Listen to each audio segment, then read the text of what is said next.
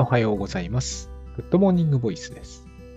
えー3月21日、春分の日ですね。火曜日の、えーと、16時30分です。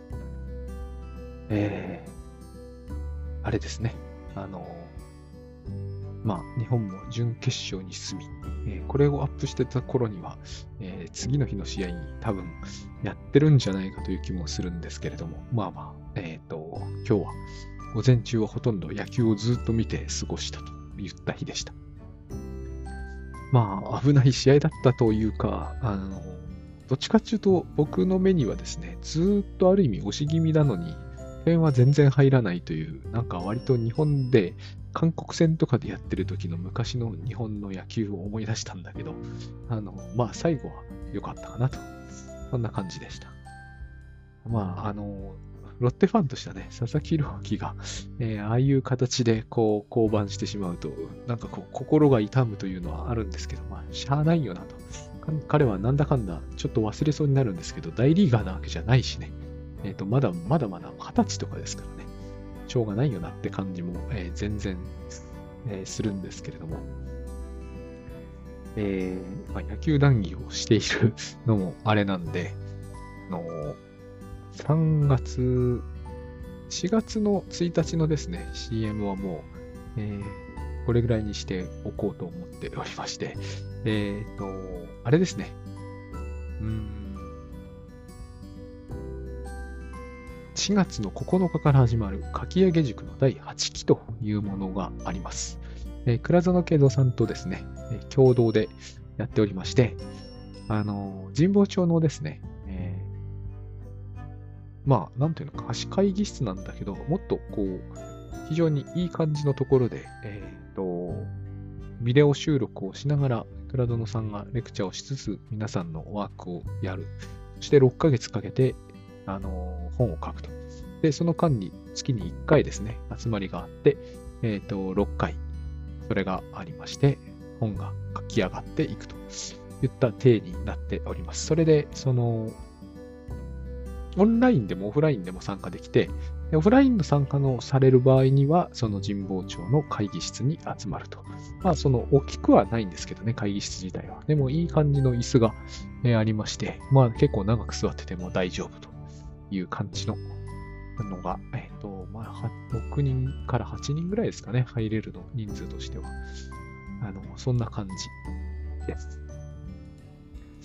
なので、えっ、と、まあ、これ、残は変わるのかどうか、ちょっと今僕、把握できていないんですけれども、よろしければぜひですね、これは、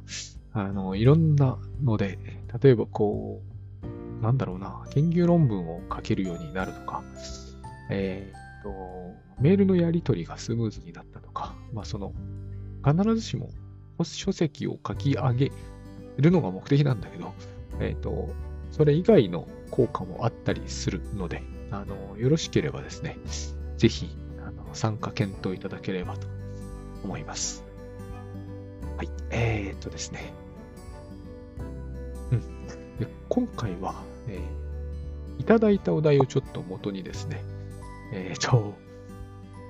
話を考えてみたいと思うんですよ。珍しくですね、あの、このグッドモーニングバイブスのテーマをいただいたので、これはもう、えーっと、100回に1回あるかないかぐらいだから、これはもう絶対、えーやった方がよ、よかろうと思って、えっと、それをちょっと取り上げるというか、それを中心にえー喋ってみたいと思っております。でね、あのまあ、これテーマとかリクエストとかありましたらですね、何にどこにもらえればいいのかな、ちょっとそれをこれから検討しようと思うようになりました。この方たまたま私に DM を送ってくださったんですけれども、えっ、と、だからまあ、て Twitter なりに DM を送っていただくとか、Facebook なりで DM を送っていただければ、えっ、と、全然 OK ですんで、あの今ならば漏れなく、えーよほど扱いにくいテーマとか、あまりにもグッドモーニングボイスと関係なきとか、でなければ、えっ、と、扱って、えーあの、取り上げさせていただくのでですね、まあ、あの、別にこれは昔やってたその、倉園さんとやってたですね、ぶっちゃけ相談とかではないので、質問ありきで進めているわけではありませんが、えー、質問等があればですね、こちらでお答えしていくことはもう十分やりますんで、えっ、ー、と、よろしければねお、寄せいただければと思います。で、えっ、と、今回のはですね、えっ、と、多分、移行対象とかの話を受けての、えっ、と、その質問ではないんですけれども、えー、テーマ、テーマ案みたいなものをいただいたんですが、あの、そうですね、これどういうふうに言えばいいのかな？と、まあ、この人が、この方が感じたところによりますと、えっ、ー、と、問題といいますか、お悩みといいますか、そういったことにはですね、え、大きく2つに分けられるように思うとありまして、まずあの自分ではどうにもできない問題というのがあると。で、例としてですね、まあこれは私の多分グッドモーニングボイスをのテーマに沿ってのことだと思うんですけど、例えばその自分にはどうにもできない問題というのが発達障害とかね、え、ー、と、私も散々取り上げてきた HSP とか、そういったものが、えっ、ー、と、どうにもならない。ある意味ではね。問題というか自分にとってそれは困るんだけれども、えっ、ー、と、あれですよね。まあ、生まれつきの持病みたいな話かな。という、そういう位置づけなのかなと思います。まあ、例えば、そうですね。えっ、ー、と、昔、私これ一体どういうことなのかが未だによくわかってないんですけど、えっ、ー、と、ミステリーの小説とかで RH- の AB 型だとか、僕はあの AB 型なんですよ。RH はプラスかマイナスかは知らんのですけど、あのだからなんかこう輸血できないから、え、ー、と、血が怪我すると大変なことになるっていう人が、わざわざなんかですね、こう血を抜かれるみたいな、ミステリーなんでね、え、ー、と、そういう話があったんですけど、あれなんかは私なんかがパッと今思いついた自分にはどうしようもない問題ですよね。だって生まれた時の血液型が、えっ、ー、と、AB なのか B なのかっていうのはどうにもならない問題で、えっ、ー、と、その場合 A だったら輸血は簡単にできるけど B だと難しいとかなってくると、え、ー、と、どうにもできませんよね。そういう問題が一方ではあると。で他方では、えーと、自分が、えー、まあ、要するに、えーと、原因が自分発だとか、自分で作っちゃってるとか言った問題。まあ、これがあの私がグッドモーニングボイスで先日取り上げた依存症。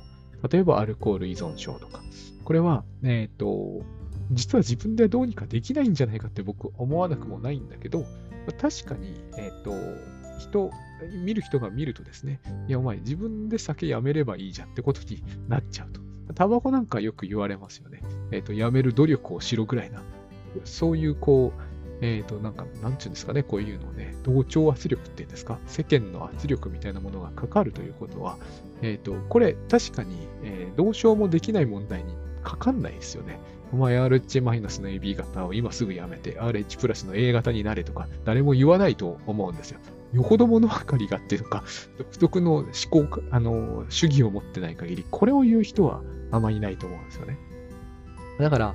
えっ、ー、と、こう、そういうどうにもできない問題とどうにかできる問題があって、で、どうにもできない問題の方がある意味対応しやすいんだっていうのが、えっ、ー、と、この方の問題提起なんですよ。と僕は読んで思ったんですね。つまり、どうにもできない問題だということになれば、周りの人からの助けも得やすいし、えっ、ー、と、まあ、自分カミングアウトする必要があるかもしれないけれども、そうしてしまえばですね、その人だけではどうにもできないから、まあ、助けてあげようというふうになりやすいと。今、その発達障害とかね、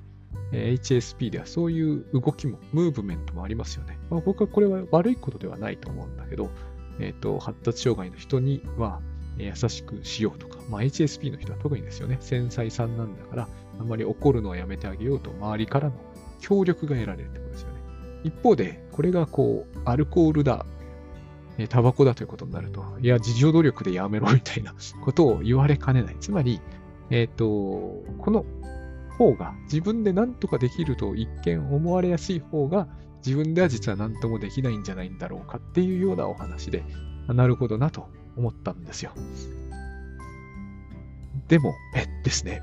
私がそもそもこの話をしている時にずっと考えてたのは、えー、依存症というのは、それ自体はほぼ問題じゃないんじゃないだろうかってことが、まずあるんですね。えっ、ー、と、つまり、あの自分ではなん自分が原因だという言い方をすればですね、それは酒は自分が飲むわけだから、えー、血液型自分で決めてないのに、酒は自分で飲むわけだから、まあ、自分が何とかすることもできそうだって考え方もあるとは思うんですけれども、えーと、大体において依存という問題はですね、自分ではどうにもできない問題の上に乗っかってるんですよ。で、えーと、それはこの方の問題提起とはまた別に僕が考え出し考えてることなんですが、つまり、えー、依存というのは、その依存というのかな、自分にどうにかできる問題、自分が原因になっている問題と言われているものっていうのは、実はですね、自分がどうにもできない問題の上に乗っかっている現象でしかないので、えっ、ー、と、それ自体は確かに一見したところ他の人に言わせればその人が自分で何とかするべき問題なのかもしれないんだけれども実はその下に自分ではどうにもできないその RH- の AB 型的な問題が下にベースにあるからその結果として上が現れているのであって決してえっ、ー、と上単独であるわけではないことなんですよね。だから、上の問題だけ取り除こうとしてもですね、これをまず多くの方はやってしまいがちだし、人に進めがちなんだけど、下の問題をどうにもしないまま、上だけを解決したり解消したりするのは、えー、不可能とは言わないまでもですね、まあでも多分今の言った言い方だとですね、下完全にほっといて上だけ解決しましょうっていうのは多分無理だと僕は思うんですね。えっ、ー、と、例えば RH- の AB 型の人がですね、もう怪我絶対しないようにしなきゃって思ってですね、えっ、ー、と、体育とかはしない。外にも出ないみたいな感じになっていったら、えっ、ー、と、だんだんだんだんこう、運動不足になってたと。その人に対して、お前その運動不足ってのは自分で何とかできる問題なんだから、えっ、と、運動するように自助努力しなさいと言ったとしましょう。そういうようなことを言われることってありますよね。でもこれは下にある問題がある以上はですね、上にある運動不足だけを解消することは、運動不足だけが、あるいは運動嫌いだけを解消しようとするならば、そうできるんでしょうけれども、えっ、ー、と、現実にはそうはいかない。なぜならば、えーと、上にあるその運動不足という、あるいは運動嫌いに見えるその人の行動は、下にあるその人ではどうにもできない問題がベースにあるからなわけです。こういうことって、えーと心理的な話にはですね、えっ、と、つきものなんですよね。えっ、と、例えばその、自分でどうにかでき、どうにもできない問題として、例えば発達障害があったとするじゃないですか。で、自分ではどうにか一見できそうにみんなには思われる、えー、アルコール依存症みたいな問題がその人が抱えているとするじゃないですか。でも、発達障害の人がアルコール依存であるというケースは確かにあるんですよね。あのー、私読んだ、えー、借金玉さんのあのすごい仕事術。あそこにも明らかに彼は何らかの依存症、あの、ちょっと今、詳しいことは忘れましたけれども、かなりそういう問題を抱えていらっしゃっていて、で、彼自身は発達障害者だっていうことでカミングアウトした上での、えー、発達障害のための仕事術という本、立て付けの本なわけですね。で、彼の訴えを見ていると、あの依存症だけを、えーと発達障害そのものはスルーして、え、ー、と、なんとか除去するってわけには多分いかないだろうなって思うんですよ。これも、その自分ではどうにもならない。まあ、その発達障害がそうだとして、自分ではどうにもならないという問題をベースに、その上に、自分ではどうにかなるという、一見そう見える問題が乗っかってる。その、もう典型的なパターンかなという感じがします。で、まあ、えっ、ー、と、そうだというふうに診断されてるわけでも、証明されてるわけでもないんで、これもあの、あんまりそういうことを言っちゃいけないのかもしれませんけど、東秀夫さんの失踪日記見てると、彼なんかも発達障害気味だし、HSP 気味、すっごく繊細だし、非常に傷つきやすいものを、あんなにちょっとしたギャグ漫画で全てをギャグ風に書いていても、もう伝わってきますよね。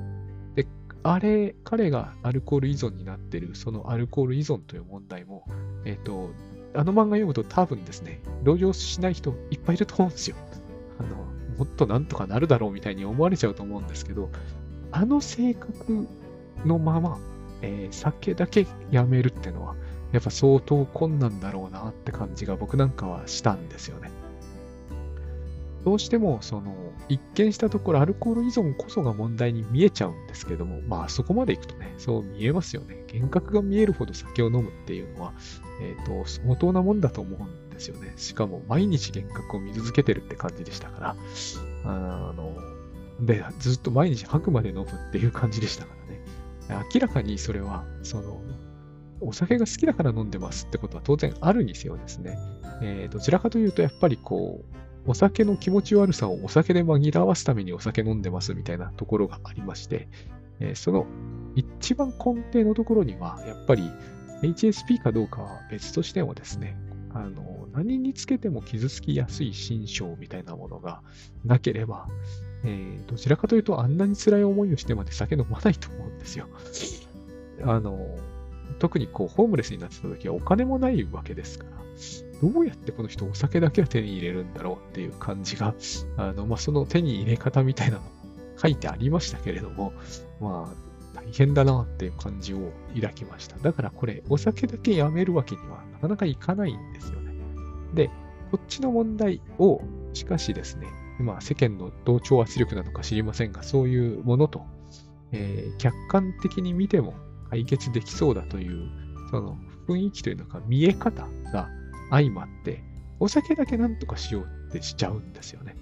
で、そこのところは自助努力だってことになりがちなんですよ。もちろんその人の、えーと、意思による部分は、えー、小さくはないので、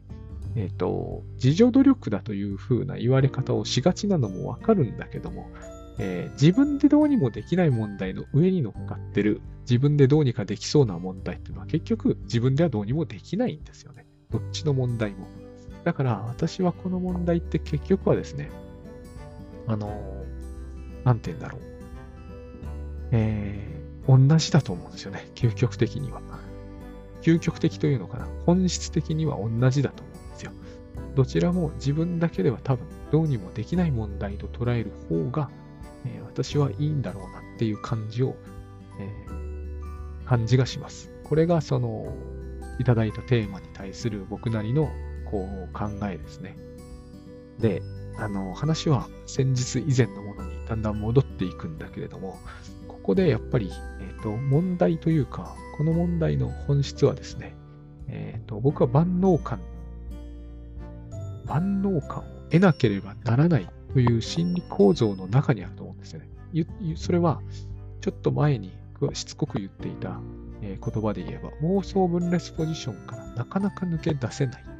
えっ、ー、と、時々抜け出て、やっと抑うつポジションに行っても罪悪感まみれになって、すぐ結局妄想分裂ポジションに戻ってる。妄想分裂ポジションって何かっていうと、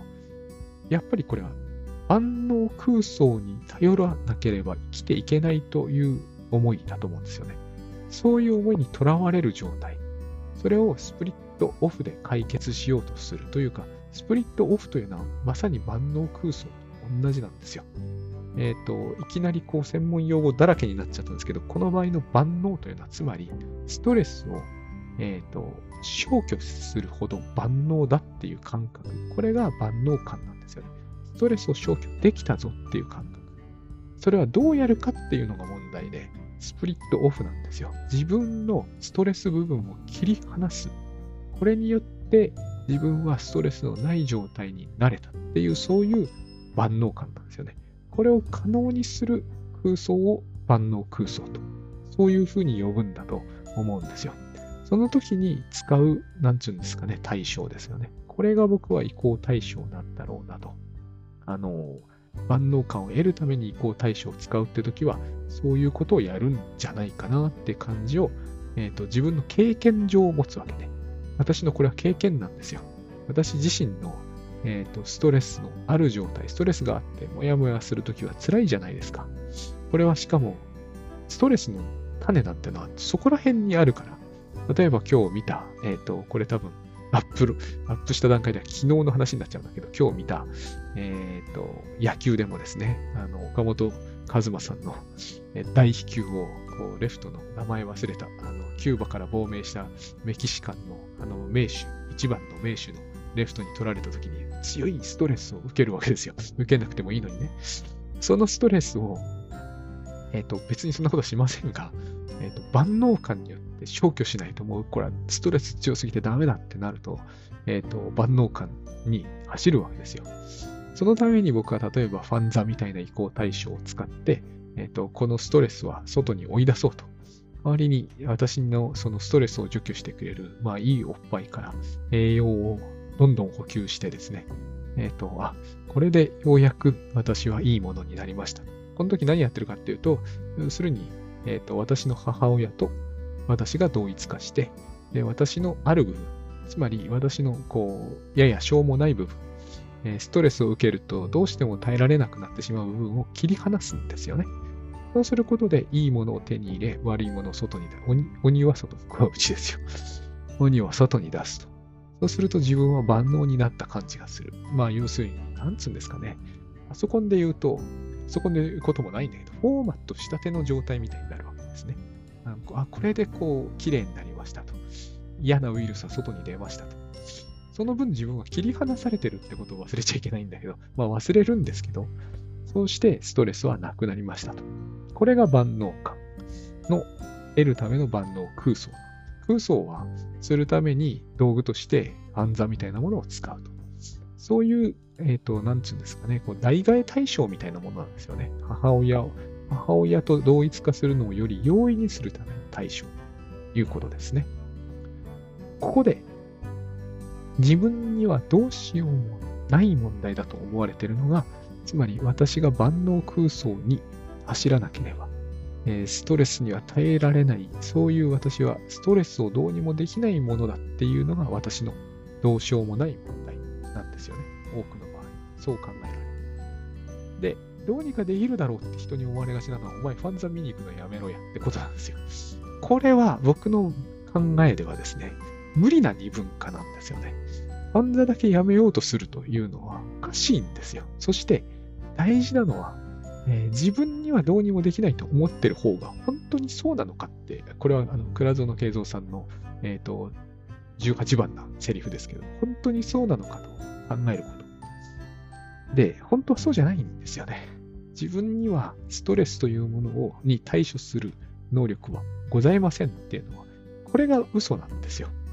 僕らはところがですね、心のモヤモヤとか、心のザーザーとかですね、これが強くなってくると、もはやそういう自覚すらなくですね、えー、こんなものに自分がいつまでも耐えてられるなんてとんでもないことだと。胃に穴が開くよって、これはあの先日読んだ漫画で小規模な、あの僕の小規模な育児で胃に穴が開くって言うんだけど、胃に穴開かないんですよね。これをあの象徴的、なんちゅうのかな、あれはな、具体的象徴って言うべきなんだろうと僕は思うんですけどね。具体的象徴っていうのは分かりにくい概念で、僕も分かりにくい言葉だと思ったんですけど、先日松木さんの本読んでて、あ、これはいいと思ったのが、あの、よく、あの、松木さんの書いてる通りを書きますと、クソったれめとかって言うじゃないですか。人を罵ってね。あれ、そのまんまの意味では全くないですよね。あなたはクソを垂れる人ですって言ってるわけじゃないですよね。まあ、これが松木さんが書いてたことなんですけど、つまり、えっ、ー、と、象徴なんですよ、あれはあくまでも。でも、すっごく具体的な言葉を使ってるじゃないですか。これが具体的象徴というようなものであって、そういうのってありますよね。私もだから胃に穴が開くっていうのものすごく具体的で、ものすごく身体的で、さもなんかね、え、ストレスで胃に穴が開いてますみたいになるように思うんだけど、僕とかいつもストレスで胃に穴が開きそうだとか思ってたんだけど、えっ、ー、と、一昨年かな、その前ぐらいに、えー、二宮の、えー、胃腸内科で、えっ、と、見てもらったらですね、あの、胃はすごい綺麗だったわけですよ。まあ、当分行くことはないと思うし、あれもう 2, 2回も3回もやるのごめんだとつくづく思うんですけれども、あの、まあ、遠くまでわざわざ行った甲斐があったというか、あの、そういう非常に綺麗な絵を見ることができまして、わ、全然穴とか開いてないわと思ったんですよね。つまり、あの、言葉の上の話なんですよ、あれは。うんそういうことで、えっと、私たちがですね、こう、なんつうんですかね、そういう、ついつい考える、私は弱いとか、私はストレスに弱いとか、もうこんなのには耐え難いと思ってるとき、それこそまさに自分にはどうしようもない問題だって思っちゃうんだけど、そうではないんですよね。で、この時にものすごく頼りがちにするというか、当てにするもの、それが万能空想なんだけど、移行対象と、こっちが問題を悪化させているんですよ。まあ、そういう意味では、この、あの、ファンザやめろやっていうのは間違っちゃいないんだけど、えっ、ー、と、ここのところをすっ飛ばしてはいけないんですね。自分にどうしようもできるんですよ、こここそが。逆に。こここそ私がやってることだっていう自覚をする。これが何より大事なんですよ。ここを、えー、自覚をするとか気づくとかいう地味な話だと、えー、だからこそ皆様は、えっ、ー、と、なんだかそこはすっ飛ばしてね、気づいただけってどうにもなんないから、何々する方法を教えてくださいってことになるんだけど、ここを、あの、なんつうんですかね、問題だとか、えっ、ー、と、RH- の AB だぐらいに思ってしまうと、つまり客観的にそういう問題が外在するんだと思ってるから、自分にはどうしようもない問題ってそういう意味ですよね。外在するかのような問題。まあ、発達障害微妙なんだけど、だから発達障害って本当微妙なんですけどね、実はね。いずれにしてもその問題点が自分の外にあるという考え方が、僕はやっぱり、えっ、ー、と、ここを逆転させるしか他ないぞっていうふうに思ってるんですよ。ここは、えー、いつもいつも問題になる難しいポイントを含むんで、そこは飛ばしますけど、少なくとも自分に内在する問題だと僕は思うんですね。それが僕にとってこの問題にアプローチする大きな鍵になってるんです。自分にどうにもできない自分の弱さとか、自分のがストレスに弱いとか、自分の精神的な性,、うん、もう性質とか、性格とか言ってしまいがちなものですね。これが、えー、なんつうのかな、僕の問題を悪化させるんですよ。この問題の本質は僕はやっぱりスプリットオフにあると思うんですね。で、スプリットオフって正確じゃないんですよ。何回もこの番組でお伝えしてますが、スプリットオフはスキルなんですね。獲得した技術である以上、使わないってことはできるはずなんですよ。これをどうしても使ってしまうんです。それが自分にはどうしようもできない問題なんですっていうところから出発するから、万能空想に浸るしかなくなるんですが、そもそも万能空想でやってることがスプリットオフなんですよ。スプリットオフこそが、えっ、ー、と、一番悪いという、一番、一番根源にある問題。これを私は、私が好きで、好きでというのは言い過ぎかもしれませんが、えっ、ー、と、意思で、自分でうんと選択してやってるんですね。いいものと悪いものに分けると。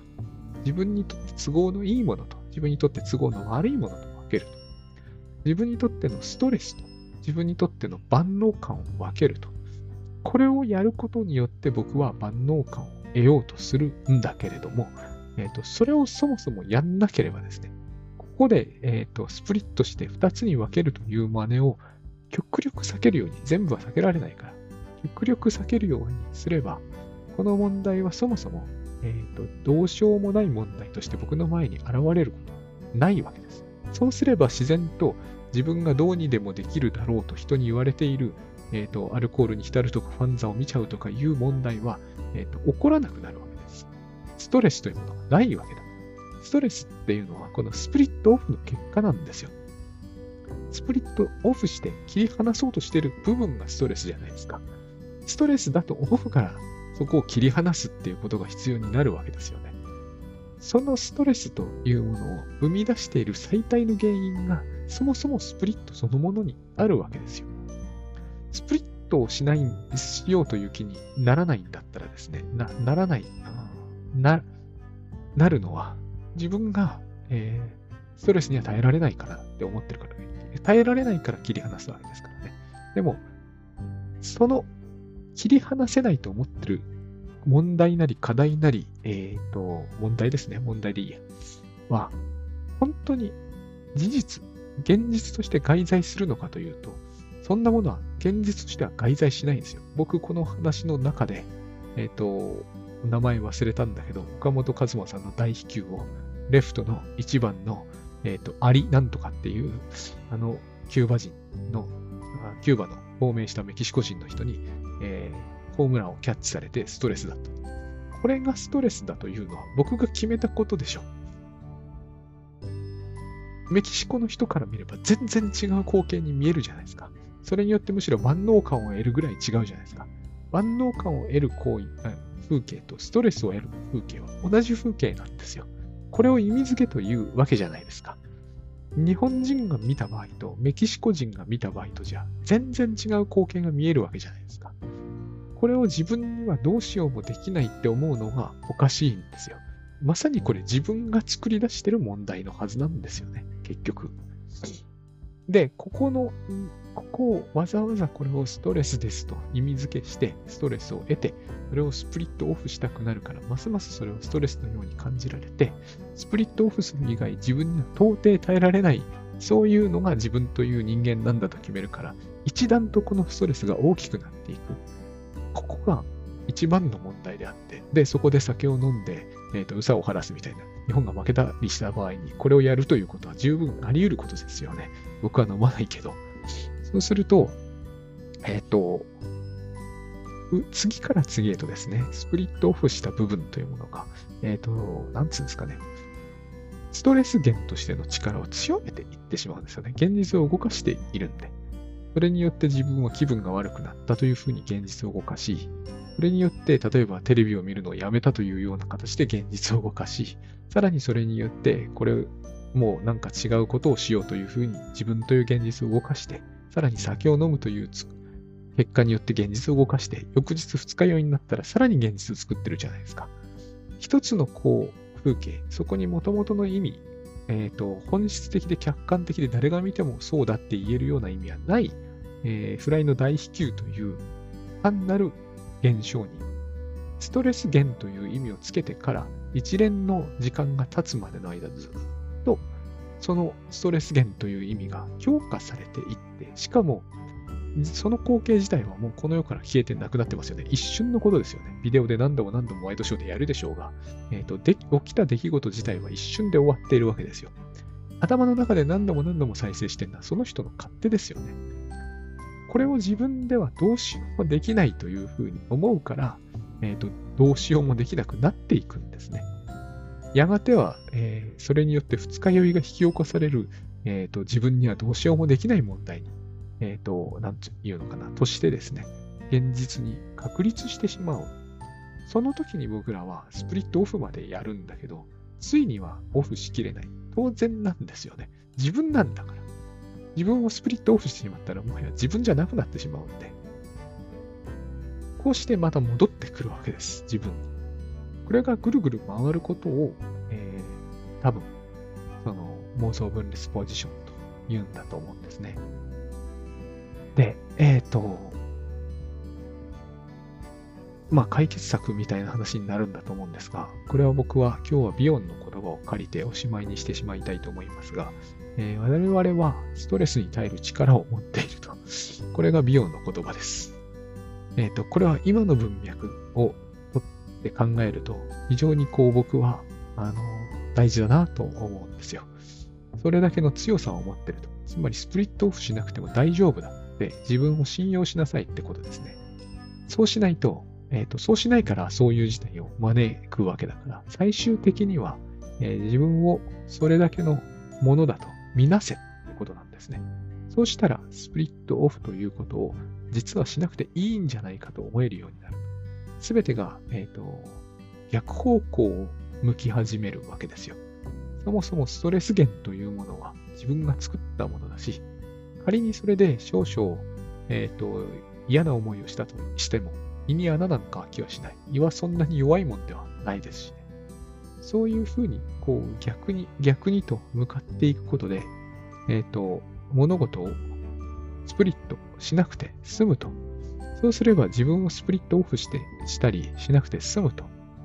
そうすればですね、自分が少しずつ強さを取り戻すことができると。そういう流れなんです。えー、ある種の精神分析の考え方というのは、自分がストレスを抱えたままでいた方がより強くなれるっていう意味です。えー、あるいはより充実した存在であることができると。切り離して外に出してしまうから、え、ー、なんつうんですかね。痩せ細っていくんですよ。こういう言い方するんですよね、本当にね。あの具象的な言葉を使うのが好きなんで。精神、精神の話としてですね。痩せ細っていくっていうことを招くんですよ。えっ、ー、と、痩せたくなければ吐き出さないことなんですね。むやみやたらと。で、むやみやたらと吐き出さないためにも、こう、逆へ逆へと引、き込んでおいて、そこでこう、なんつうんですかね、融合させていくみたいな感じ。リンキングみたいな、つなぎ直すみたいな言い方もするんですけれども、いずれにしてもそういう方向で、えー、とそういうことができるようになりましょうということです。これで、これをやるのが多くの場合、自分一人では無理なので、えっ、と、人に助けてもらいながらやりましょうねと。これはですね、えっ、と、人に助けてもらいながらというよりは、いうよりもというか、それを、それができればいいんだけど、要は、えっ、ー、と、他人をストレス源だと見なさないというのが、すでに一つの、えー、人に助けてもらう方法なんですよ。